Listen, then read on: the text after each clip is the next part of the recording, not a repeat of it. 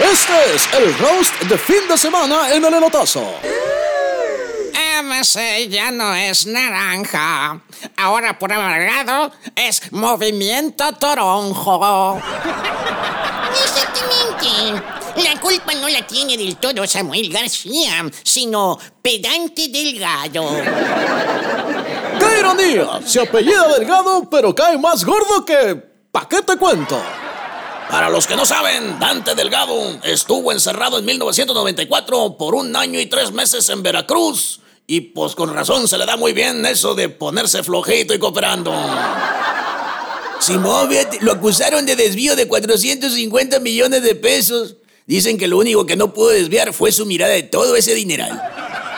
Dante Delgado dice que Fuchi el PRI y Fuchi la vieja política. Partido y vieja política a la que él perteneció por 27 años. Y yo creo que no se ha visto al espejo porque pues su aspecto no es el de un chabacano en la política. Así es, se ve más tronado que el concierto de Alejandra Guzmán. Híjole, se acaba el elotazo y aún quedan como 30 chistes muy buenos sobre Dante, el vela derretida delgado.